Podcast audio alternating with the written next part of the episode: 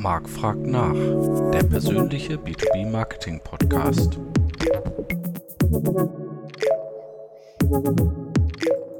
Hallo liebe B2B-Community, es ist wieder Zeit für Marc fragt nach. Heute mit dem Thema erfolgreiches B2B-Marketing äh, für den Mittelstand. Und ich freue mich sehr, einen äh, Experten am Start zu haben, nämlich den lieben Klaus-Peter Grave. Hallo Klaus. Hallo Marc. Oder Klaus-Peter, ich weiß nicht, möchtest du beide oder? Äh, ja, da haben meine Eltern früher drauf Wert gelegt. Okay, also, dann äh, hallo Klaus-Peter. So ähm, ich steige immer gerne äh, direkt in die Vollen ein. Ähm, genau. Früher war Marketing im industriellen Mittelstand ja oft ein Nice to Have. Ähm, ist es heute ein Must Have? Äh, klares Ja. Und das Must hört sich so negativ an, sondern ich sehe es als riesige Chance an. Und meiner Meinung nach muss der, der industrielle Mittelstand jetzt einfach Gas geben. Denn das Schöne ist, dass das Marketing sich meiner Meinung nach aus so einem Nischendasein so toll entwickelt hat ähm, zu einem, einer Disziplin, die einen wirklich messbaren Beitrag zum Unternehmenserfolg leisten kann. Und das macht so viel Spaß. Gerade durch die, durch die Digitalisierung. Und ähm, ja, es ist auch ein Must-Have, weil ähm, durch die Möglichkeiten gibt es, durch die Technik, durch die Software gibt es eine absolute Chancengleichheit. Also alles das, was die großen Unternehmen früher hatten, das geht es genauso für den Mittelstand. Also ich habe und arbeite im mittelständischen Unternehmen und wir arbeiten mit HubSpot, äh, wo andere sagen, wow, ist so eine große Lösung. Ja, ist schon komplex, aber es gibt so eine, ich sag mal, Waffengleichheit im Grunde. Wir nutzen es und sind erfolgreich damit. Und deswegen ist es meiner Meinung nach ein absolutes Must-Have, aber immer positiv und motivierend, weil es eine Riesenchance ist und weil es ja so viele Möglichkeiten bietet. Ja, ich würde mir wünschen, noch mehr B2B-Marketer würden äh, mit diesem Enthusiasmus über diese Themen sprechen. Ähm, und ich gebe dir auch recht, dass oft wird dieses, sag ich mal, oh, wir sind zu klein dafür oder sowas, ja. ist für mich auch oft eine Ausrede, denn gerade HubSpot macht das ja auch sehr, sehr geschickt. Äh, dass du ja auch mit einzelnen kleineren Modulen einsteigen kannst. Ne? Ja. Nur auch, äh, ja. viele Unternehmen machen ja den Fehler, weil sie eben alles so überengineeren, gerade in Deutschland, hm. dass sie immer für die volle Lösung mit allen zigtausend Funktionen gehen, obwohl sie die am Ende gar nicht brauchen. Ne? Absolut. Und das ist ein guter Punkt. Ähm, ich, ich würde auch nie sagen, fangt mit allem bei 100 Prozent an.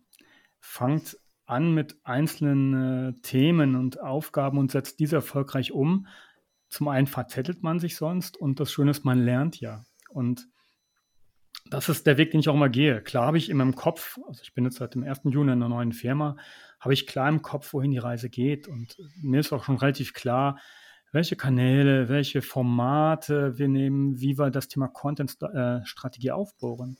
Aber sukzessive und ähm, ganz ehrlich auch die Strategie natürlich mit kleinen Erfolgen schon zu zeigen, hey, die Reise ist die richtige und ich kann die Mannschaft dann auch mitnehmen. Ja, das mache ich auch mal gerne. Ich nenne das immer, äh, also mit einem Piloten zu starten mit der Koalition der Willigen, nenne ich das immer. ähm, Schön. Äh, um dann mit den Ergebnissen auch die Skeptiker überzeugen zu können. Ne? Ja. Mhm. Guter Weg, definitiv. Und äh, aus deiner Erfahrung, du warst ja auch lange im Mittelstand, äh, also Maschinenbau ähm, Mittelstand tätig. Was mhm. sind so die größten Hürden aus, äh, aus deiner Erfahrung, äh, wenn man Content Marketing in einem mittelständischen Industriebetrieb umsetzen möchte. Ja, es ist gut, dass du es ansprichst mit der Erfahrung. Also ich war zwei Jahre im Marketing, B2B, im Mittelstandsmarketing, äh, bei einem, ich sag mal, Hidden Hidden Champion. Also zum einen ist es ein Unternehmen gewesen ähm, im Maschinenbau. Das Thema, die Produkte sind äh, sogenannte Wärmetauscher. Das eine Hidden war, die Firma war halt äh, im tiefsten Niedersachsen, aber eine tolle Ecke, tolle Menschen da. Ähm, das war das eine Hidden. Was andere Hidden war, das Unternehmen auch Gänsefüßchen nur Gänsefüßchen Zulieferer, Zulieferer war für andere Maschinenbauer. Mhm. Das heißt, dass nicht ein Unternehmen gesagt hat, dass eine bestimmte Maschine braucht, oh, ich brauche das Produkt, das war die Firma Funke, tolle Lösung übrigens, die die herstellen, sondern hat gesagt, ich brauche so ein Gesamtpaket. Und dann ist es noch schwieriger, auch aus Marketing-Sicht heraus, das äh, zu verankern. Hauptproblem ist aber generell, glaube ich, im B2B-Mittelstand ähm, diese eher ausgeprägte Produktfokussierung. Also mal, wenn ich mit Menschen spreche, viele sagen, oh, wir haben tolle Produkte, ein tolles Unternehmen, Ähm, mag sein, gar keine Frage, aber diese Sicht aus Kunden, mit der Kundenbrille, die fehlt vielen, diese Kundenorientierung. Also, dass das eine, eine, eine andere Sichtweise ist. Und ähm, das geht einher damit, dass es halt auch gerade im Mittelstand, im Bereich Maschinenbau kaum digitale Kanäle gibt. Natürlich kommt die Aussage, ja, wir haben doch eine Website. Ja, schon mal schön. Äh, aber die ist da meistens so eine, so eine eierlegende Wollmilchsau zwischen Selbstbeweihräucherung mit schönen Fotos vom Gebäude bis hin, äh, wir akquirieren damit auch Mitarbeiter. Ähm, das ist dann halt schon mal eine Herausforderung. Dann noch ähm, so ein Bewusstsein für, für Formate und für ähm, Marketingkanäle ist halt nicht so ausgeprägt. Und was mich sehr wundert, und das ist eigentlich, hätte ich nie erwartet, so, so ein mangelndes, na, ich sag mal, Sendungsbewusstsein. Also auch jetzt das Unternehmen, von dem ich gerade gesprochen habe, habe ich auch gefragt, hey, was haben wir denn für tolle Themen, für tolle Produkte? Und da war man schon fast, ich will nicht sagen devot, aber sehr zurückhaltend, von wegen, oh, wir haben gerade keine neuen Patente am Start. Wo ich ja. auch gesagt habe, hey, das ist doch gar nicht der Punkt. Ich sage, was sind aus Kundensicht tolle Themen? Und als wir das dann aufgebohrt haben und ähm, das tiefer betrachtet haben, haben wir festgestellt, hey, cool, es gibt doch so viele tolle Themen. Und da ist gerade der Mittelstand und gerade im produzierenden Gewerbe ein Quell an Content. Ich habe vorher viele Jahre im IT-Marketing gearbeitet, was ich jetzt auch wieder mache. Da ist es immer so, wie wie kann ich denn so mal zeigen, wie gearbeitet wird? Und als ich bei dem Maschinenbauer war, ich bin mit, mit meinem Handy, mit ein bisschen Ton, bin ich in die Fabrik Fabrikationshallen gegangen und habe da wunderbare Sachen aufnehmen können, die auch nicht geschönt sind, sondern so die, die Realität in der Produktion zeigen. Und so die kleinen Videos haben dann so gut performt, dass ich mal sage, dass gerade so der Mittelstand, B2B, dann noch Maschinenbau, ein Quell an, an Content wirkt. Also da das, das entsprechend so zu betrachten. Letzter Punkt, da bin ich auch fertig damit. nee, ist alles gut.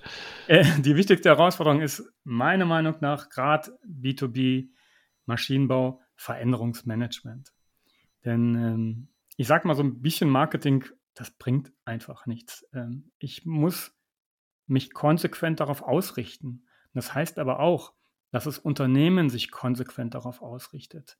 Und ähm, das bedingt einfach das Marketing dann aus dieser Abteilung äh, auch noch ein paar Broschüren ähm, einen anderen Stellenwert, eine andere Rolle hat und man das im Unternehmen auch lebt und ähm, ja, dann auch klar schaut, wie synchronisiere ich den Vertrieb mit dem Marketing umgekehrt und alle sollen wissen, alle sitzen in einem Boot, denn letztendlich geht es darum, dass das Unternehmen erfolgreich ist. Und ähm, was ich da auch aufgezeigt habe in der Firma, dass ähm, das Marketing einen messbaren Beitrag leistet. Und das, äh, da geht mir als Marketeer das Herz auf. Und das ist das Schöne. Früher kann man sagen, ja toll, wir haben irgendwas gemacht, das war ganz nett.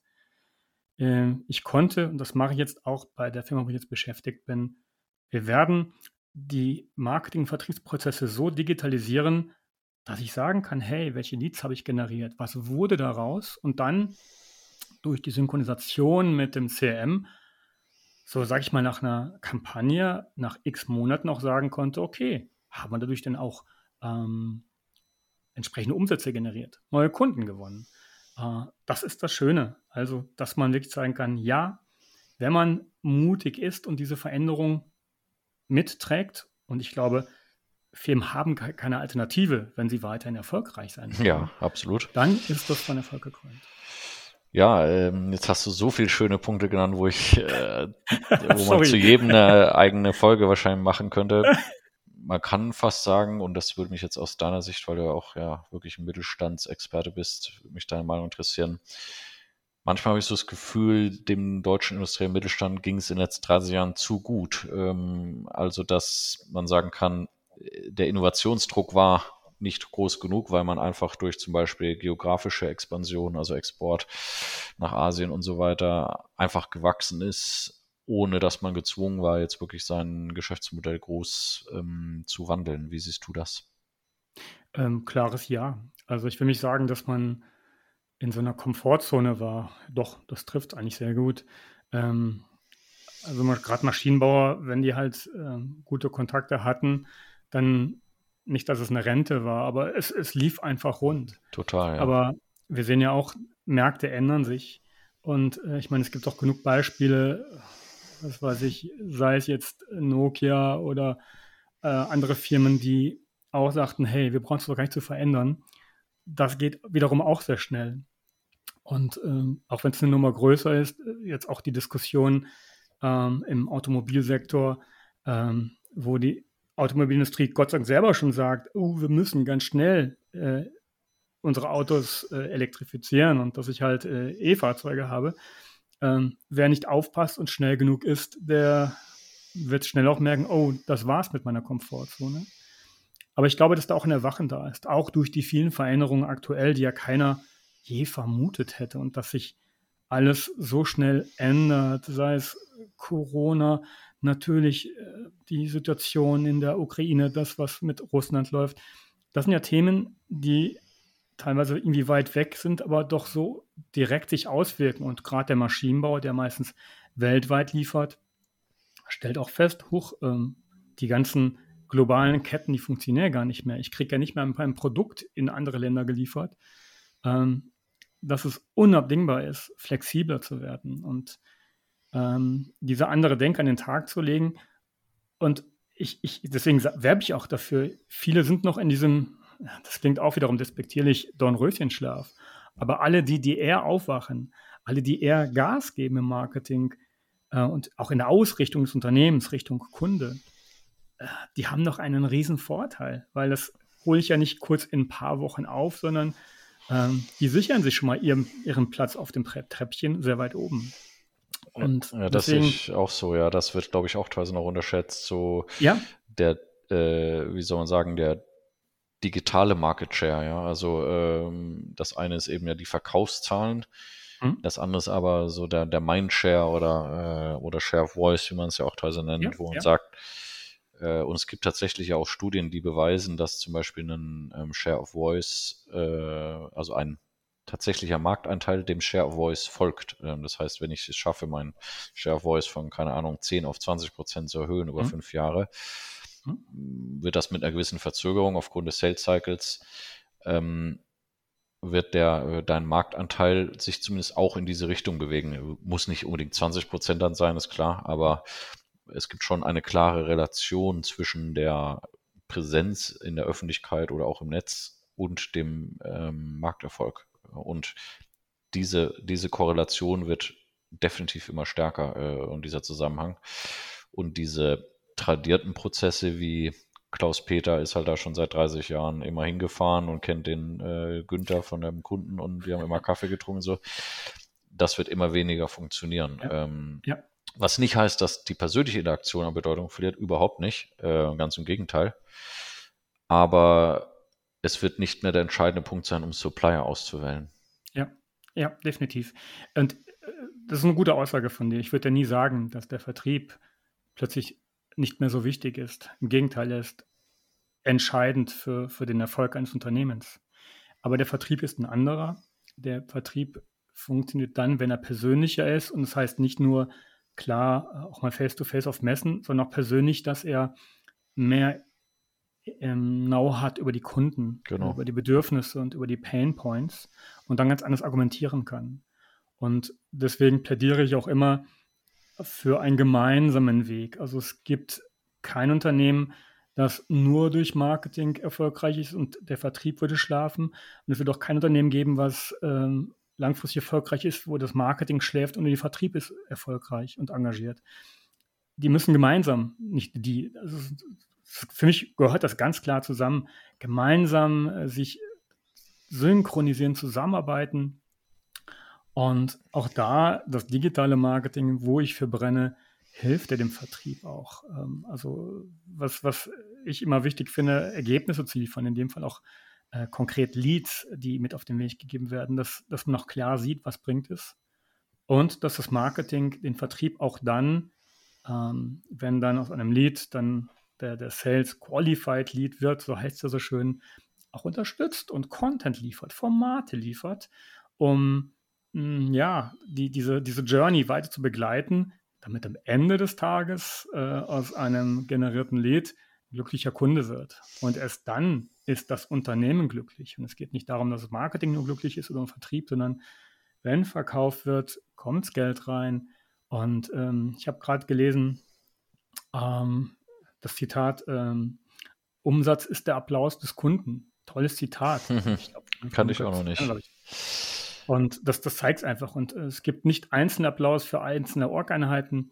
Das gilt für alle. Und wenn alle mit Leidenschaft dabei sind, konsequent zusammenarbeiten, ah, das klingt ja schon so philosophisch, sorry, ähm, dann ist das Unternehmen auch erfolgreich. Das führt mich auch schon zur nächsten Frage, ähm, was die wichtigsten Hebel sind, in der man als Marketingleitung ansetzen muss. Also sagen wir mal, du bist jetzt gerade neu Marketingleiter geworden in einem Maschinenbauer, äh, bei einem Maschinenbauer.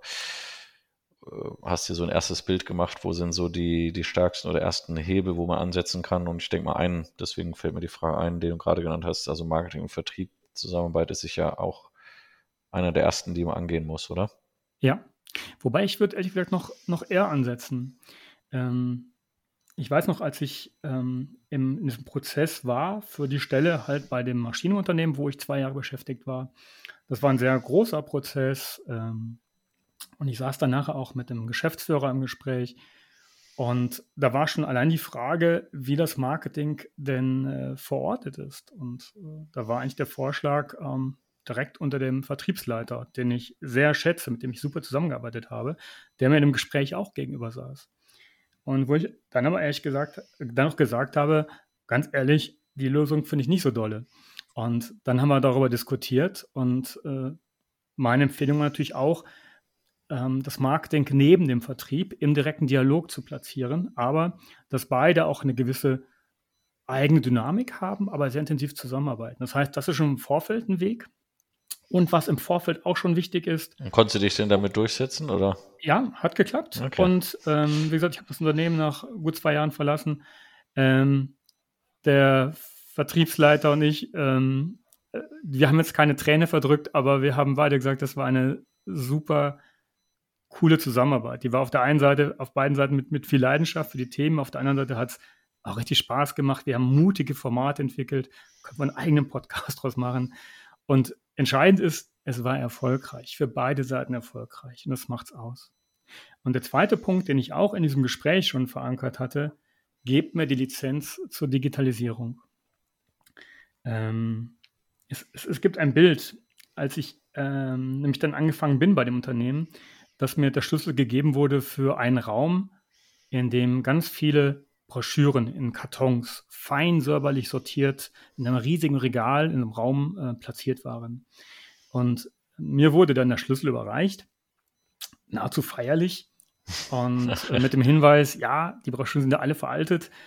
Du bist ja der neue Marketing, der Head of Global Marketing, du machst dann neue Broschüren. Und ich habe dann ebenso feierlich, äh, soll es nicht arrogant klingen, den Schlüssel zurückgegeben und gesagt, den brauche ich gar nicht. Ich sage, schade ums Papier, wir müssen dann wohl einen Container bestellen und das alles entsorgen, weil die wirklich alle komplett veraltet waren. Aber wir haben zukünftig keine Broschüren mehr. Und der Kollege, der, mir, der das halt mit mir zelebriert hat, der fragte mich dann, aber wie soll denn dein Marketing funktionieren? und, und, dann konnte ich genau das zurück, auf das zurückgreifen, was ich im Vorfeld schon verankert hatte, in diesem Prozess wo ich gesagt habe, wir machen das komplett digital. Also ich habe mir da, bevor ich unterschrieben habe, die Lizenz zur Digitalisierung gegeben lassen. Und das war nicht immer einfach. Es gab immer wieder so die Versuche, ach, hier nochmal ein bisschen Print und da nochmal. Wir waren Gott sei Dank konsequent. Und wie gesagt, ich spreche von einem Maschinenbauer, mittelständlich in Niedersachsen, im Bereich äh, wirklich Maschinen, Wärmetauscher und Co., wo wir ohne Broschüren gearbeitet haben. Und auch da gab es immer wieder mal Bestrebungen, doch vielleicht doch mal einen Weg zu gehen, ein bisschen Print und wir haben es Gott sei Dank nicht gemacht. Und wie sage ich immer gerne, der Erfolg gibt dann doch recht. Die Rechnung ist aufgegangen. Und das macht Spaß. Und deswegen halt die Verankerung der Themen, die Verankerung des Marketings organisatorisch, auch halt prozessual.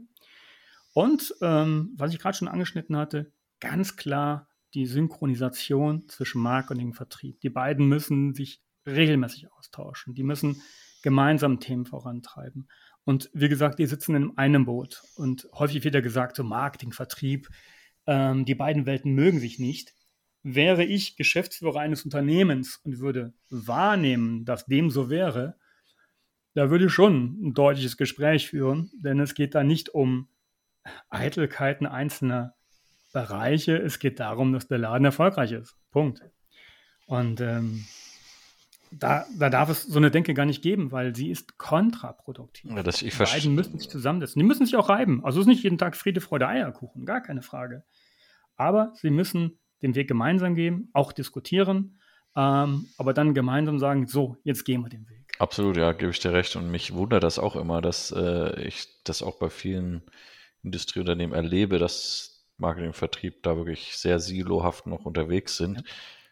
Denn für mich ist es eigentlich auch ein No, also das, warum diese strukturellen Probleme oder ja, Abstimmungspflicht, das verstehe ich schon, weil das halt einfach so historisch gewachsen ist und so. Aber mhm eigentlich haben ja beide das gleiche Ziel. Ja? Und das ja. verstehe ich halt nicht, warum da, ähm, da, da, so ein Gegeneinander aufgemacht wird, anstatt zu gucken, wo können wir denn da Synergien schaffen ähm, und gemeinsam vorankommen. Ne? Das ist äh, schon erstaunlich. Absolut. Oder das ist gerade schön formuliert, Marc, mit dem historisch. Es ist natürlich historisch gewachsen, aber es ist Veränderungsmanagement. Und man kann nicht sagen, dass die eine Org-Einheit auf dem Stand vor x Jahren stehen bleibt. Und es ist für alle immer schwierig, sich zu verändern. Aber so gewinne ich das Spiel. Absolut. Ähm, du hattest vorhin schon den Umsatz als Beifall äh, der, äh, der, Kunden äh, bezeichnet, sagen, was ich ja. Äh, ein schönes Bild finde. Ähm, und hat es auch schon beschrieben, dass für dich klar sozusagen die Nachverfolgung von den Marketingkampagnen bis zum, idealerweise bis zum Sales-Abschluss ähm, ein wichtiges KPI sein kann, um den Impact des mhm. Marketings natürlich nachzuweisen. Mhm. Was sind so für dich die wichtigsten KPIs im, im Marketing? Ja, ähm, auch das, das klingt vielleicht ein bisschen arrogant, aber für mich gibt es einen, einen Highlander KPI, sage ich mal. Das ist der Marketing Qualified Lead. Das ist der, ähm, an dem ich mich messen lasse. Ähm, ich kann natürlich der Geschäftsführung sagen, an dem Geschäftsführer, komm, ähm, wir haben so und so viel, was weiß ich, Page Impressions, wir haben die und die äh, Raten in dem und dem Bereich. Das ist nett. Das ist alles nett. Das ist für mich als Marketier hilfreich, um zu sehen, ob einzelne Kanäle funktionieren. Aber das ist kein, kein greifbarer KPI, an dem ich mich messen lassen möchte. Und äh, ich habe das in einem vergangenen Unternehmen, jetzt auch, wo ich als CMO beschäftigt bin, klar gesagt, mein Highlander KPI sind die Marketing Qualified Leads. Das heißt, die Kontakte, die wir durch Marketingaktivitäten generieren, aber eben nicht, indem wir sagen, so, jetzt verlosen wir mal kurz ein iPhone, wer sich hier meldet, der kriegt äh, vielleicht ein Los dafür, sondern qualifizierte Kontakte, die halt durch Marketingaktionen generiert wurden, bei dem der Interessent diese Hürde Kontaktdatenweitergabe gegen Content diese Hürde äh, genommen hat und sagt, ja, ich will diesen Content haben und äh, dann seine Kontaktdaten preisgibt, aber auch unterschreibt oder DSGVO-relevant äh, klar Schiff gibt, ähm, dass er mit einer Kontaktaufnahme einverstanden ist. Das heißt nicht irgendwie generierte Leads, sondern generiert die wir Leads, die wir durch Marketing, ich sag mal, angereichert haben, über die wir vieles wissen, äh, eben in welchem Bereich sie arbeiten, ist klar, welche Company, welche welcher äh, Aufgabenbereich denen obliegt, aber auch wissen, was sind so die Punkte, für die sie sich aus Unternehmenssicht äh, interessieren und halt auch einverstanden sind mit der Kontaktaufnahme. Und diese Marketing Qualified Leads, die präsentieren wir, wie sage ich mal gerne, das klingt jetzt wirklich arrogant, auf dem Silbertablett im Vertrieb ähm, und sagen, so, da haben wir unsere Hausaufgaben gemacht, ähm, hier frei Haus für euch.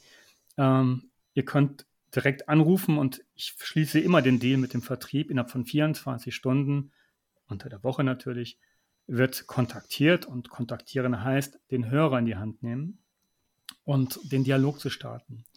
Und das ist eben nicht diese Nummer, die halt manchmal auch stört bei LinkedIn, wenn ich einen Kontakt irgendwie eine Kontaktanfrage bekomme und die annehme und eine halbe Stunde später, hey, ich habe die tollsten Produkte. Äh, das ist nicht der Weg, sondern dass man eben Leads generiert und vieles erfährt und denen einen Mehrwert in Kontext, auf Kontext oder ähm, Content-Ebene mit auf den Weg gibt und diese dann bereit sind zu sagen, yo, ähm, dafür gebe ich euch die Daten und dafür dürft ihr mich auch anrufen. Lange Rede, kurzer Sinn, für mich der, der härteste, die härteste Währung im Marketing. Aber das ist die, äh, die für mich am ehesten zeigt, welchen Beitrag das Marketing leistet, damit ein Unternehmen erfolgreich ist. Und äh, das ist das, woran ich mich auch messen lasse und ähm, da von mir auch den Vertrag daraus auflegen lasse, ähm, dass wir auch über Numbers sprechen, über Zahlen. Interessant, ja. Also ich sag mal, ähm, klar, das ist sicher nicht verwunderlich. Äh, das äh, nennen sich auch andere als, als wichtigen oder wichtigsten KPI. Hätte ich aber doch noch ein paar Nachfragen, ähm, weil ich sag mal, Marketing Qualified Lead, wenn man das definiert als der hat mein Webinar besucht oder hat mein White Paper runtergeladen oder ähnliches, ähm, ist ja immer noch relativ viel Spielraum, was die Qualität der Leads. Natürlich ja. hat man bestimmt schon irgendein Targeting gemacht und so weiter, aber ja im Endeffekt entsteht der Value aus meiner Sicht ja dann auch im Austausch mit dem Vertrieb, dass man guckt, wie gut ist denn die Conversion Rate dann ähm, von Absolut. den Leuten, die man da generiert, um über die Zeit eben rauszukriegen, generiere ich denn die richtigen Marketing Qualified Leads oder nur ja. irgendwelche. Und dann am Ende dann doch, wie viele Geschäfte auch das, das ist natürlich nicht mehr allein in der Verantwortung des Marketings, deswegen verstehe ich, warum das nicht als KPI akzeptieren, weil das natürlich dann Aufgabe des Vertriebs ist, dann ähm, das Geschäft daraus zu ziehen. Hm.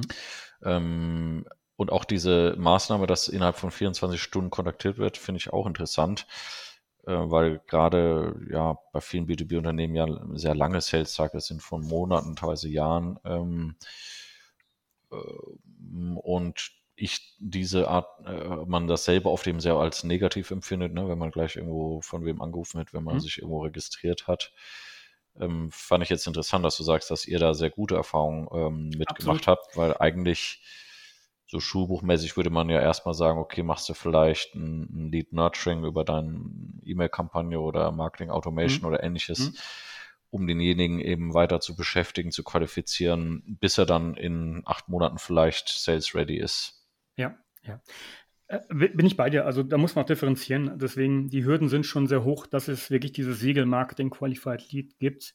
Und du hast vollkommen recht, wenn ich den Lead habe, bevor ich diesen an den Vertrieb weitergebe, erfolgt so eine Art QS durchs Marketing. Auch nochmal zu schauen, ist es wirklich dieser Level? Ähm, passt es wirklich? Und ähm, das sind keine oder kaum Leads, die äh, heute generiert werden und morgen in den Vertrieb gehen, sondern durch, durch Nurturing habe ich die Möglichkeit, die nochmal anzureichern. Denn natürlich, wenn ich jetzt dem Vertrieb ähm, so, einen, so, einen, so, einen, Koffer voller Leads mit auf den Weg gebe und sage, ruf jedes Mal sofort an in von 24 Stunden, dann ist das auf Dauer nur dann lustig für den Vertrieb, wenn es auch was bringt. Und deswegen sind da noch ein paar Anforderungen, die wir definiert haben, uh, die wir heranziehen zur, uh, zur Bewertung. Aber entscheidend ist, wir synchronisieren uns ja regelmäßig. Und ich frage auch bei Kampagnen, die laufen, immer, äh, da bin ich viel zu neugierig und ich brauche den Input für eine, eine Steuerung, eine Schärfung der Kampagne. Frage auch den Vertrieb, hey, wie sind die Leads? Performen die? Funktionieren die? Und das machen wir direkt zum Start, wenn Kampagnen neu laufen. Und wenn du sagst, das haben wir auch gehabt bei einer Kampagne, nee, da sind ein paar, die sind noch nicht weit genug, noch viel zu früh, dass wir die Kampagne dann auch bewusst spitzer positionieren, also nochmal ähm, enger definieren, äh, wen ich anspreche und wen ich auch rübergebe an den Vertrieb, damit wir ein gutes Verhältnis haben zwischen den Marketing Qualified Leads und dann dieser Ebene Sales Qualified Lead. Weil was bringt es mir, wenn ich gefühlt viele Marketing Qualifieds liefere, aber der Vertrieb sagt, hör mal, da kannst du gerade mal ein Drittel von gebrauchen im Grunde, dann verliere ich auch an Glaubwürdigkeit. Also deswegen sind die Ansprüche natürlich größer, als es kurz nur beschrieben, um ähm, das mit dem Vertrieb äh, klar Schiff zu machen. Und das Schöne ist, ich kriege ja mit, wie funktioniert und es gab wirklich, ich überlege gerade in den letzten zwei Jahren, keinen Vertriebler, der sagte, du, der, den ich angerufen habe, der war stinkig, weil ich angerufen habe, sondern das war klar. Er konnte sofort sagen, ah, Sie interessieren sich für Wärmetauscher in dem Bereich äh, und wie ich die nutzen kann, um die ähm, Ausfallzeiten in hydraulischen Systemen zu reduzieren. Das ist ein guter Einstieg. Und dann sofort zu fragen, wie setzen Sie es denn momentan um? Und welche Wege gehen Sie da? Das ist ein perfekter Einstieg. Das ist keine Kaltakquise. Ähm, eine Frage, die mich äh, zu den KPIs auch noch interessiert, aber mich auch schon zur nächsten Frage führt, ist, du hast jetzt vor allem die vertriebsunterstützende Rolle des Marketings ähm, hervorgehoben, die natürlich aufgrund der Messbarkeit und des Impacts auf den Geschäftserfolg äh, seinen großen Charme hat. Ja. Das Marketing kann natürlich noch mehr, ähm, ja. gerade im Branding. Und das würde mich jetzt eben äh, interessieren. Welch, wie siehst du denn die Rolle des Marketings im Unternehmen? Also du hast schon angedeutet, okay, du siehst auf jeden Fall, es sollte auf der Augenhöhe ähm, mit Vertrieb sein, am besten direkt unter der Geschäftsführung. Welche Rolle sollte das Marketing bei einem ähm, beispielsweise einem Mittelständler in der Industrie einnehmen und welche Rolle spielt da auch das Branding, also Bereiche, die vielleicht nicht direkt vertriebsunterstützend sind? Ganz wichtiger Aspekt. Also für mich ist ähm, das Thema Vertriebsunterstützung so, ich will nicht sagen die Einstiegsdroge, aber ähm, ist ein ganz wichtiger Faktor, um aufzuzeigen, welchen Beitrag leistet das Marketing, wie kann es unterstützen. Aber genau der Punkt, das war auch die Frage, als ich gesagt, äh, als ich, als ich gesagt hatte im Gespräch, ich möchte, dass das Marketing neben dem Vertrieb angesiedelt wird, war genau die Frage, wieso im Grunde sind es doch Vertriebsthemen. Äh, wo ich sage, ja, wir unterstützen den Vertrieb, aber das Thema Marke, Markenführung, das ist noch viel, viel mehr. Und das klingt jetzt arrogant, ist vielleicht auch so ein bisschen so gemeint. Ich will gar nicht mit einem Vertriebler diskutieren, warum wir besondere Maßnahmen fahren, um die, die, die, die Marke zu stärken, äh, die Marke spitzer zu platzieren. Das ist eine ureigene Marketingmotivation. Ja.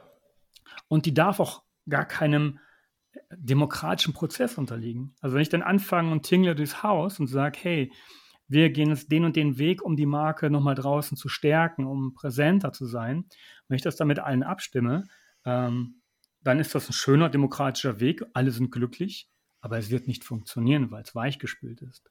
Und deswegen bin ich auch froh, dass jetzt bei meiner aktuellen Rolle, da ging es genau um den Punkt Verantwortung, wo, auch gefragt, wo ich auch gefragt habe, was mir wichtig ist als Marketier. Sind es die Budgets, was ist immer? Wo ich auch sofort gesagt habe, entscheidend für mich ist die Freiheit, der Freiheitsgrad in meiner Rolle. Und deswegen wurde daraus auch die Rolle des, des CMOs, wo ich die absolute Freiheit, das Vertrauen habe, Klar, das muss ich beweisen on the job. Das ist ja kein, kein Freifahrtschein bis äh, was weiß ich wann. Aber zu sagen, gebt mir die Freiheit, klar reporte ich, klar berichte ich, aber lasst mich ähm, entscheiden, wohin die Reise geht aus Marketing-Sicht heraus. Klar muss es einziehen auf die Unternehmens, äh, einzahlen auf die Unternehmensziele, aber lasst uns nicht diesen Abstimmungsweg gehen. Und das ist eine große Verantwortung, auch für mich, ich sag mal, eine Challenge. Also ich, ich, ich laufe zum Beispiel gerne auch lange Distanzen, auch Marathon. Das heißt, die Challenge ist da, ähm, die, die Kraft einzuteilen und einen guten Plan zu haben. Und das mache ich jetzt genauso und habe ich bisher immer so gemacht. Ähm, die Freiheit aber auch zu nutzen, äh, um besseres Marketing zu machen. Und ja, das, das macht viel Spaß und deswegen bin ich froh, dass bei der vergangenen Firma das halt direkt im Vertrieb war und jetzt die Rolle als CMO das auch widerspiegelt. Und klar, für mich die Aufgabe, das Vertrauen durch echt gutes Marketing dann auch ähm, ja, zu bestätigen und zurückzuspielen. Mag ich sehr gerne die Beschreibung. Gib mir die Freiheit, gutes Marketing zu machen. Was implizit heißt, wenn ihr euch einmischt, wird es meistens schlechter und so ist es in der Realität ja, ja. leider. Marc, ich habe in, in, meinem, nach dem Studium direkt fünf Jahre in der Agentur gearbeitet. Und mein Key-Account war die Deutsche Telekom. Toller Laden, großer Laden. Und die waren im Grunde auch äh, mit schuld, dass ich nachher auf Unternehmensseite gegangen bin. Weil die Briefings, die kamen, die waren gut. Die waren richtig gut. Ähm, dann äh, haben wir wirklich gute Kampagnen aufgebaut und ich war damals schon in einer Agentur für Dialogmarketing, also damals schon messbar und das ist wirklich damals, das ist über 20 Jahre her. Ähm, und dann habe ich gesehen, was raus wurde. Und das, das, hat jetzt nichts mit der Telekom zu tun, wahrscheinlich System im Moment bei so großen Unternehmen, die vielleicht dann noch so eine, so eine behördliche Vergangenheit haben. Das wurde so dermaßen weichgespült. Und ich habe auf Agenturseite nachher echt guten Umsatz mit Autorenkorrekturen gemacht, weil das einmal linksrum, rechtsrum gedreht wurde. Obwohl ich immer gesagt habe, das haben wir als Agentur immer gelebt, das ist falsch, macht das nicht, das bringt einen geringeren Response, das wirkt nicht so. Am Ende des Tages haben wir gesagt, okay, wir machen es trotzdem, dann muss ich halt mehr zahlen. Und ähm, deswegen ist es wichtig, dass das ähm, Übertragen auf Unternehmensseite, dass das Marketing da keine, keine Kompromisse fährt und sich Abteilungen ins Boot holt, sondern umsetzen kann. Aber auch das ist äh, klar wenn es nicht laufen sollte, auch einen auf die Finger kriegt. Das gehört zum Spiel dazu. Ich kann nicht sagen, ich will alle Freiheiten, äh, muss, wenn ich das sage, auch liefern. Und wenn ich da nicht liefern sollte, toi, toi, toi, hat bisher mal geklappt, dann muss ich auch ja, akzeptieren, dass ich äh, dann auch mal Rede und Antwort stehen muss. Das gehört zu dem Spiel dazu. Ja, ich, mir ist es auch lieber. Äh, auf, wir sind ja auf Agenturseite und dann gibt es auch mal die Diskussion, ja, lassen wir uns auf irgendwie zählbare KPIs ein und so. Und es kommt mhm. natürlich auf den Vertrag an, worum es geht und so weiter, wie viel ja. Sinn das macht oder was da Sinn macht. Aber mir sind ambitionierte, messbare KPIs eigentlich lieber mhm. als ein einfach, oh, ihr könnt einfach machen, was ihr wollt und ja. wir schauen mal, was rauskommt. Warum? Weil für mich eigentlich Messbarkeit ähm, und klare KPIs ein Zeichen für die Marketing Maturity vom Kunden sind. Das heißt, mhm. Äh, man weiß, er weiß schon, was er erreichen will oder sie. Und ähm, da ist auch eine Ernsthaftigkeit dahinter, die bedeutet, okay, wir werden euch auch auf die Finger hauen, wenn ihr es als Agentur nicht schafft. Aber ähm, wir werden auch unseren Teil dafür tun, äh, also euch den Input geben, die Briefings, die Sachen freigeben und so weiter, dass wir auch dahin kommen. Ne, mhm. Weil bei Kunden, die mhm. das nicht haben, hast du oft zwar den Anführungsstrichen Vorteil, dass sie vielleicht gar nicht so genau nachfragen, was du eigentlich für das Geld machst und so weiter. Aber du hast auch, wenn du länger mit denen arbeitest, auch das Gefühl, du kommst überhaupt nicht vom Fleck. Also du, ja. du, ja. Äh, du erreichst gar nichts. Ähm, deswegen ja, ist mir das auch tendenziell lieber. Ja, glaube ich dir. Und es fehlt auch die Challenge, finde ich. Also da das, bin ich ja. wiederum Sportler genug, dass ich sage, das macht auch Spaß. Klar, sich in einer gewissen Form aus dem Fenster zu lehnen, aber dann zu schauen, wie läuft die Kampagne? Äh, wie, wie viel MQLs generieren wir? Oder vorher schon die ersten Frühindikatoren, wo ich erkennen kann, ja, läuft das an? Ähm, das macht ja Spaß. Und das, das, das ist das Schöne jetzt an dem Marketing, dass es halt messbar ist. Und ähm, da kommt wirklich viel äh, ja, Motivation raus und ähm, auch die Erkenntnis ab und an läuft noch nicht so, steuere ich gegen, äh, läuft besser, auch zu optimieren. Also ich finde es grandios. ähm, du hattest die Zusammenarbeit mit Vertrieb ja schon mehrfach angesprochen. Hast du ein paar Tricks auf Lager? Wie schafft man das denn, dass Vertrieb und Marketing sich an einen Tisch setzen und auch, sag ich mal, auf gemeinsame Ziele hinarbeiten? Nicht nur theoretisch. Ja, ähm, viel kommunizieren. Also kurze, kurze, äh, kurzer Rückblick. Ich war in einem Unternehmen und da ging es darum, dass, dass ich gesagt habe, hey, wir planen für diese Kampagne ein White Paper. Dann haben wir diskutiert. Das war ein Call auch mit einem Geschäftsführer und wirklich verantwortlichen Menschen aus der Company. Und ich sage, ich brauche Content für ein White Paper in dem und dem Bereich. Dann wurde ich mal gefragt, was konkret ist ein White Paper? Und ich habe ja, das ist eher eben nicht auf Produktebene, es ist nicht auf, sage ich gerne, Sohle 17 ganz unten fachlich, sondern beschreibt eine Problemsituation, die bei Kunden auftritt oder auftreten kann und welche Lösungswege es da geht. Äh, und nur unterschwellig sagt man so im Subkontext, wir können das alles lösen. Und das war echt eine Diskussion, wo dann jemand aus dem Vertrieb sagte, sorry, ähm, das war ein technischer Vertrieb, das ist unter unserer Würde. Also es waren viele Ingenieure am Tisch. Ähm, das ist uns zu allgemein. Und da habe ich wirklich einen hochroten Kopf gekriegt und dann haben wir eine Diskussion losgetreten. Was ich für mich aber erkannt habe, ich habe die gar nicht mitgenommen. Ich habe denen gar nicht erklärt, wie ist der Weg, wie läuft so eine Buyer's Journey. Ähm, das hatte ich mit Teilen, mit einem Teil der, der, Vertriebsmannschaft besprochen, nicht mit allen. Und da muss ich mir auch den Schuh, äh, habe ich mal den Schuh angezogen. Das war mein Learning für den Tag. Du musst die Menschen mehr mitnehmen. Heißt, Zusammenarbeit, Vertrieb und Marketing ganz klar sagen, was haben wir vor, welchen Beitrag möchte das Marketing leisten, wie ist die Zusammenarbeit mit dem Vertrieb und was bringt es dem Vertrieb und dem Marketing und was bringt es der Company? Also ganz offen und sehr intensiv kommunizieren und nicht jetzt einmal im Quartal über Vertriebsfülle laufen und mal guten Morgen wünschen, sondern wirklich immer abstimmen und auch sehr bewusst bei beispielsweise neuen Produkten oder wenn ein Produkt äh, verändert wird, sofort mit dem Vertrieb, mit dem Produktmanagement an einem Tisch zu sitzen und gemeinsam auch zu schauen, was heißt das aus Kundensicht. Und wenn man die Menschen dann mitnimmt, dann ist auch diese Diskrepanz Marketing, Vertrieb viel, viel geringer.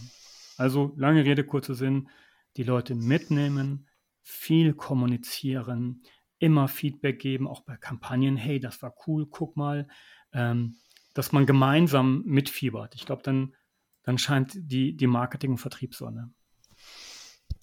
Und ähm, Zielgruppenwissen hast du vorhin auch schon angesprochen, dass man das heute auch vom Vertrieb zum Beispiel mehr erwartet und auch vom Marketing. Das ist ja der Vorteil auch von der Messbarkeit, dass wir natürlich viel mehr lernen können über das Verhalten und die Interessen der Zielgruppen, Painpoints und so, hast du schon angesprochen. Mhm. Ähm, wie komme ich denn da als Maschinen, mittelständischer Maschinenbauer beispielsweise ran an dieses Zielgruppenwissen? Mhm. Und wie mache ich es dann auch nutzbar? Denn bisher heißt es ja oft, ja, der Peter oder Klaus vom Vertrieb, die machen das seit 20 Jahren. Ich, ich kenne halt meinen Kunden, ist dann immer die Antwort. Ne? ähm, so was auch, äh, richtig, was vielleicht auch nicht mehr falsch ist, dass, dass nee. Gott sei Dank persönliche Beziehungen ja sind. Aber, aber, du kannst es halt als Unternehmen nicht nutzen, sondern das ist genau, genau, im genau. Kopf vom Klaus oder vom Peter. Aber ähm, ja.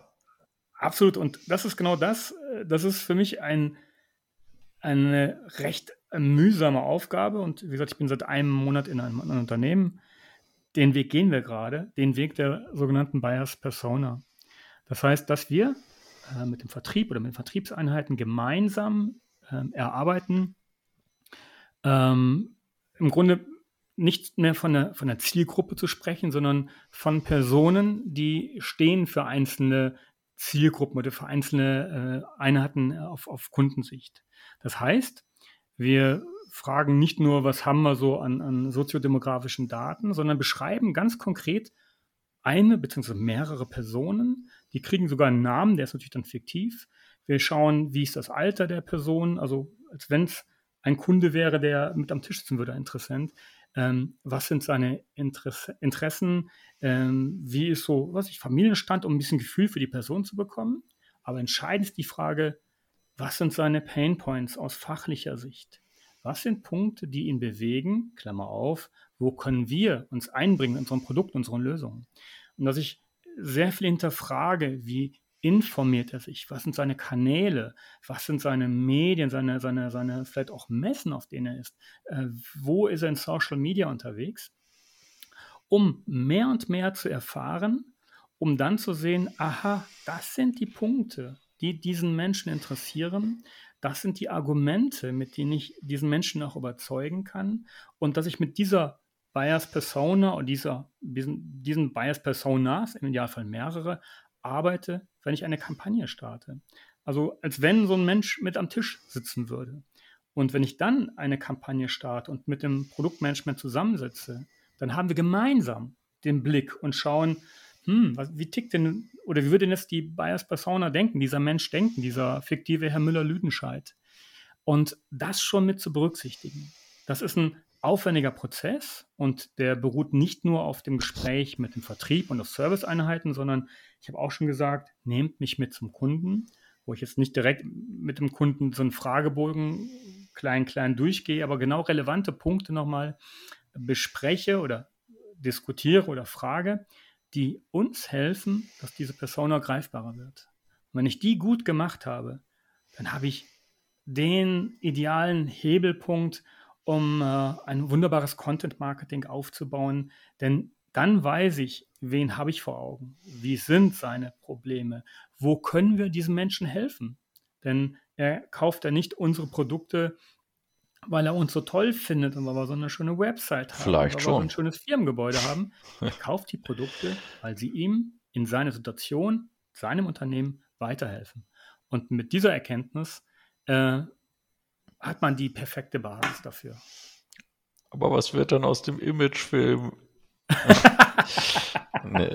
Ähm, ich glaube, ich mag Bewegtbild und wir machen da auch viel, aber dann auch wiederum mit Blick auf Bayers Person. War nur Spaß, aber die, ähm, ja, ist, ist klar, äh, denke ich, würden die meisten Leute zustimmen, dass so heute Content Marketing funktioniert. Ähm, wie schafft man das dann, so ein Industrieunternehmen auch zu bringen, eben effektives Content Marketing, das auf diese Personas ausgerichtet ist, aufzusetzen. Denn das, wenn man es gut macht, hat das ja dann auch Auswirkungen über das Marketing hinaus in die ganze Art, wie man die Produkte vertreibt und verkauft ja. auch. Ähm, ja. Wie, äh, ja, wie habt ihr das gemacht oder was sind da so die Schritte aus deiner Sicht, dann wirklich effektives ähm, Content Marketing aufzusetzen? Ähm, zum einen ist es klar die, die Frage dieses, dieses Wissens, also diese Persona. Ja. Jetzt ziehe ich noch so eine Marketing-Bullshit-Karte, äh, die der Buyer's Journey. Also auch zu schauen, wie sind dann die, die Prozesse von dem ersten Zeitpunkt, wo jemand sagt, ich habe ein Problem und wird in der Regel äh, Google anschmeißen, bis zum Zeitpunkt, äh, zu dem er kauft. Und dass man auch diesen Prozess, der ist ja auch, ähm, der hat zwar ähnliche Stufen, die vergleichbar sind, aber dann von Branche oder Persona, Persona doch wieder unterschiedlich. Dieses Wissen mit in den Koffer zu packen, also das Wissen über die Persona, das Wissen darüber, wie sind die Prozesse, diese, diese, diese Buyer Journey, Buyer's Journey, das ist, das sind die Hausaufgaben, die Basics. Entscheidend ist dann die Konsequenz. Nämlich das, pack's in die Schublade, schön weit unten, schiebt die Schublade zu und sagt, ja, muss ich ja machen und macht weiter wie bisher. Oder, Umschlag 2, ähm, ich nehme das Wissen und baue darauf meine Content-Strategie auf. Zum einen die Erkenntnis, was sind die relevanten Kanäle? Dann zu überlegen, was sind die richtigen Formate, was, die zur Buyers Journey passen, also vom White Paper bis, bis zum äh, Testzugang zur Lösung. Dass ich all das in einen Content-Plan verankere und ihn konsequent lebe. Und immer dann, wenn jemand sagt, ach guck mal, hier nochmal ein Foto vom Firmengebäude und äh, was weiß ich was, dann zu sagen, nee, ähm, hilft nicht wirklich weiter. Wir orientieren uns konsequent daran. Und das halt, das ist auch wichtig, den Rückhalt zu haben, den Weg zu gehen. Deswegen auch dieses ähm, Lizenz zur Digitalisierung, beispielsweise, was ich hatte durch die Geschäftsführung, was ich jetzt auch wieder habe, das auf diesem Wege konsequent anzugehen. Also wirklich nicht mehr aus, aus dem Unternehmen heraus zu denken, sondern nur zu fragen, wie kann ich die Themen, die ich habe, so aufbereiten, inhaltlich, ähm, dass es passt zur, zu, meinen, zu meinen Stilgruppen und dann halt schaue, was sind die relevanten Formate, was sind die Kanäle, ausspiele und dann schaue, wie performen die einzelnen ähm, Kanäle. Und auch wenn ich sage, es gibt für mich einen KPI, das ist der MQL, natürlich schauen wir auf dem Weg dahin, wenn ich eine Kampagne fahre, wenn ich bei LinkedIn was mache, wie performt das? Äh, das sind so klar. diese Frühindikatoren, die brauche ich einfach. Ja, das klar, man muss ja auch die Kanäle äh, analysieren, das ist ja noch unabhängig ganz genau, davon. Ne? Ganz genau. Also auf dem Weg sind mir die wichtig. Es ist nicht mein, mein, mein, mein, mein äh, Highlander-KPI, aber dann auch sofort gegenzusteuern. Und wenn ich, das hört sich ja alles auf der einen Seite, einige denken, boah, ist das kompliziert. Andere denken, ähm, ist ja einfach, was er sagt. Ich glaube, irgendwo in der Mitte ist die Wahrheit. Ja. Es ist Arbeit. Es ist ähm, gerade zum Start jetzt, wo ich merke, jetzt fangen wir an mit den Workshops so bei Persona, das ist schon ja, ein schönes Stück Arbeit. Ähm, wir äh, haben uns auch entschieden, dass wir auch dass diese Content-Strategie auch mit einer Software abbilden, ähm, also, äh, dass wir auch da eine, eine, Steuerungsmöglichkeit haben, dass wir uns auch besser ähm, ins Marketing hineinbekommen, um dann konsequent das zu leben. Und das hört sich jetzt so an, äh, als wenn das jedes Unternehmen macht. Gut, aus unserer Sicht sage ich Gott sei Dank nicht, sonst hätte ich es ja noch schwerer. Ähm, wir gehen den Weg konsequent und ähm, ich sage ganz forsch, deswegen werden wir auch jetzt in der Company, wo ich bin, die Nase vorn haben. Ja, ich glaube, das ist der, der Unterschied, ist die Konsequenz wirklich, weil ich glaube, diese Grundprinzipien haben schon immer mehr Industrieunternehmen verstanden. Ja. ja. Aber oft ist das Marketing eben nicht so weit oben angesiedelt, sondern maximal Director Level und muss sich eben mit 10.000 Abteilungen abstimmen und es, mhm. auch der Content wird zehnmal durch den Reißwolf gedreht, sodass aber diese wirkliche Ausrichtung am Kunden und an der Kundenrelevanz ähm, ja, verwässert wird und dadurch äh, es natürlich nicht mehr so stark ist und die Unternehmen verzetteln sich auch ja. weil sie versuchen einerseits vielleicht solche Kampagnen zu machen, aber machen weiterhin den ganzen reaktiven Kram. Wollt irgendeine Abteilung sagt, ich brauche jetzt einen Messestand, brauche jetzt eine Broschüre, mhm. schreib mal den Fachartikel und so weiter. Das wird halt weiterhin gemacht, weil keiner den Mut hat, eben auch zu sagen, das, was nicht geht. Äh, und mhm. Ähm, dadurch wird es dann oft verwässert, weil du dann auch gar nicht mehr die Zeit hast, um das alles so konsequent zu machen. Was mich da auch noch interessiert ist, wenn man das natürlich konsequent macht mit der Ausrichtung auf die Personas und vielleicht sogar noch auf die Stage in der Buyer Journey, Intent-Daten mhm. und so weiter, dann wird das natürlich auch recht schnell irre komplex, weil du vielleicht statt 10 Touchpoints wie früher plötzlich 50 hast, ja, ähm, und die ganzen verschiedenen Content-Formate, um eben auch die verschiedenen Content-Vorlieben der Personas und sowas ähm, zu berücksichtigen. Wie kann man da als Mittelständler ähm, damit umgehen? Also wie schafft man es dieser Content-Menge, die eigentlich heute gebraucht wird, wenn man es mhm. konsequent machen will, auch Herr zu werden und dieser individuellen Content-Experience, die die Kunden auch erwarten? Ja. Ähm, Kurzform lautet Schritt für Schritt. Ähm, die Langform blicke ich zurück. Wir waren, ähm, also bei dem Maschinenbau, bei der Firma Funke, war ich und eine Kollegin, die das äh, zu 50 Prozent gemacht hat. Wir haben uns ein tolles Netzwerk an äh, Dienstleistern aufgebaut, die uns auch in den einzelnen Disziplinen geholfen haben. Aber wir haben immer geschaut, und das ist so mein Maxim, ähm, Kanäle nur dann aufzubauen, wenn wir sie auch wirklich bespielen können. Und ich muss eingestehen, bei einem Kanal hat es nicht geklappt, muss ich, muss ich eingestehen, da zu viel gewollt. Aber nicht zu sagen, ich habe jetzt das Ergebnis aus Bias Persona, aus der Journey, habe so das große Bild. Das ist ja schnell klar. Und sag nicht, jetzt machen wir alles, sondern ich fange mit einzelnen Elementen an. Äh, lerne, lerne auch ob denn die Erkenntnisse, die wir so gewonnen haben, auch zu 100% stimmen.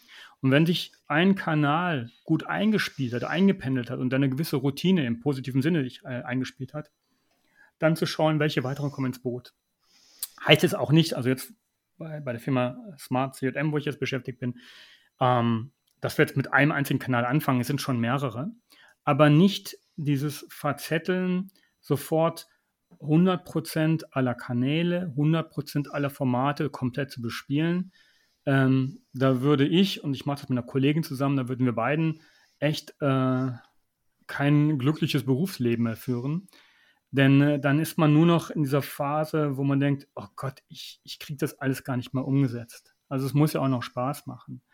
Und deswegen plädiere ich immer dafür, Schritt für Schritt aufbauen, äh, lernen, Routine reinbringen, ausweiten und dann glücklich sein. Und, und Automation. Äh, haben, oh, sorry.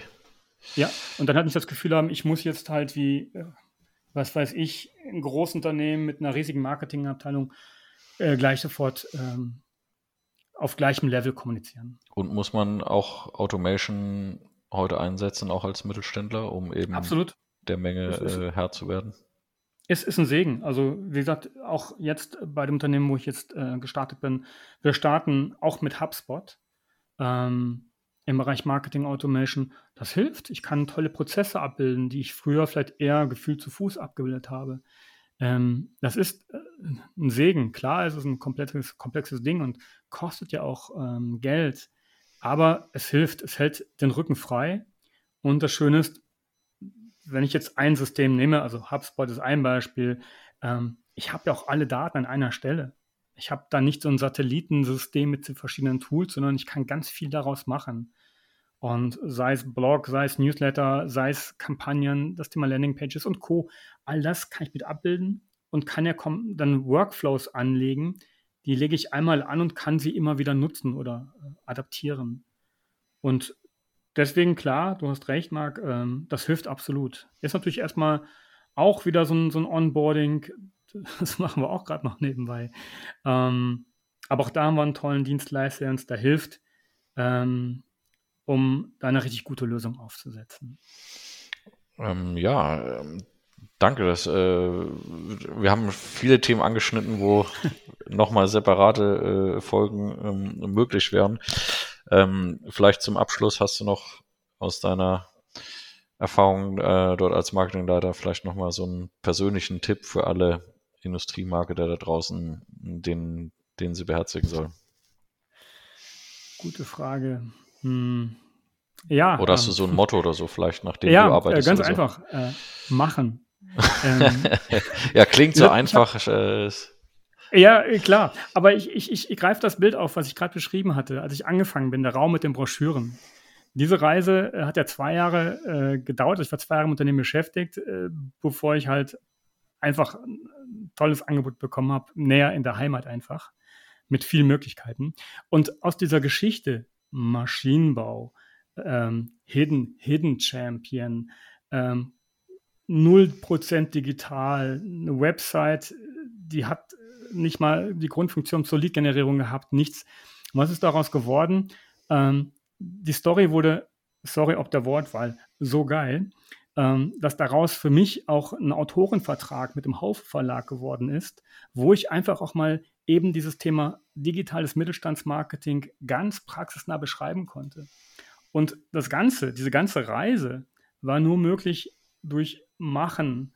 Äh, reichere ich noch an um äh, Mut und Konsequenz. Also ich glaube, diese, diese, diese drei drei Bereiche. Konsequent machen, aber auch Mut zu haben, auch mal zu sagen, okay, ein Format habe ich versucht, hat nicht geklappt, weg damit. Und Konsequenz, hatten wir vorhin auch schon, ähm, sich, sich ähm, also dem Weg nicht zu verlassen. Und äh, auch wenn ich kein Fan von der CSU bin, aber damals der Franz Strauß sagte, glaube ich, everybody's darling is everybody's depp. Und das aufs Marketing übertragen, wer zu viele Kompromisse eingeht, wird zwar vermeintlich weniger Widerstand haben, aber wird dann ein Marketing haben, was leider Gottes nicht funktioniert. Und eigentlich weiß man es auch.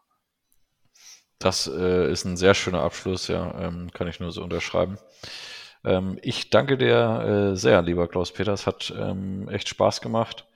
Ähm, da, sage ich mal, aus der Praxis direkt das zu hören, weil bei mir als Agenturmensch äh, sagen die Leute natürlich immer, ja, du, du erzählst mir das ja nur, weil du mir irgendwas verkaufen willst. ähm, und deswegen, ja, freue ich mich immer, wenn hier auch Gäste aus der äh, Praxis, aus der Industrie eben mal aus dem Nähkästchen plaudern und ähm, zumindest einiges davon auch bestätigen, von dem, was ich auch äh, denke. Und ja, ich hoffe, dass vielleicht solche Gäste wie du eben auch andere inspirieren können, ähm, nicht immer zu sagen, geht nicht, haben wir nicht, brauchen wir nicht, sondern äh, vielleicht mal loszulegen. Klasse. Marc, auch von mir vielen Dank. Es hat noch wirklich viel Spaß gemacht. Und wie du sagtest, wenn das vielleicht für andere eine Motivation ist, würde ich mich sehr freuen. Und ähm, wir alle wissen ja, Social Media ist dankbar, über LinkedIn sich zu vernetzen, sich auszutauschen. Macht viel Spaß und ähm, ja, freue mich auch über den weiteren Dialog mit dir und würde mich auch freuen, wenn sich auch weitere Kontakte jetzt auch aus dem Podcast ergeben sollten. Alles klar, ich danke dir. Cool. Ciao. Danke dir. Ciao.